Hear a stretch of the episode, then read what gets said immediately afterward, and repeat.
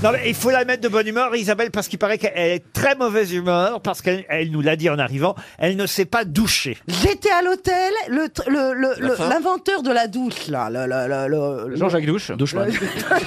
Douche-moi. Georges Douche.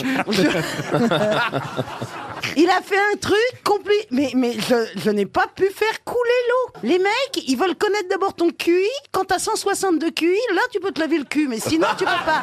Non, mais alors vous savez ce que j'ai fait pour pas avoir l'air bête, et puis parce que... Parce que C'est je me- surtout pour pas avoir l'air sale. Oui, pour, oui, pour pas avoir l'air sale et pour pas avoir l'air bête. Non, mais attendez, je suis compliqué dans ma tête. hein. Il y avait des petits verres à dents, enfin des verres. hein. Et euh, on les met- Ah, de l'eau dans la douche. Ouais, j'ai jeté de l'eau du robinet dans De la l'eau des douche. toilettes, de l'eau des toilettes dans la douche. Dans la douche, et j'ai mouillé, et j'ai, et j'ai jeté la serviette de bain dedans. Après, je l'ai ressortie pour faire croire que j'avais pris une douche.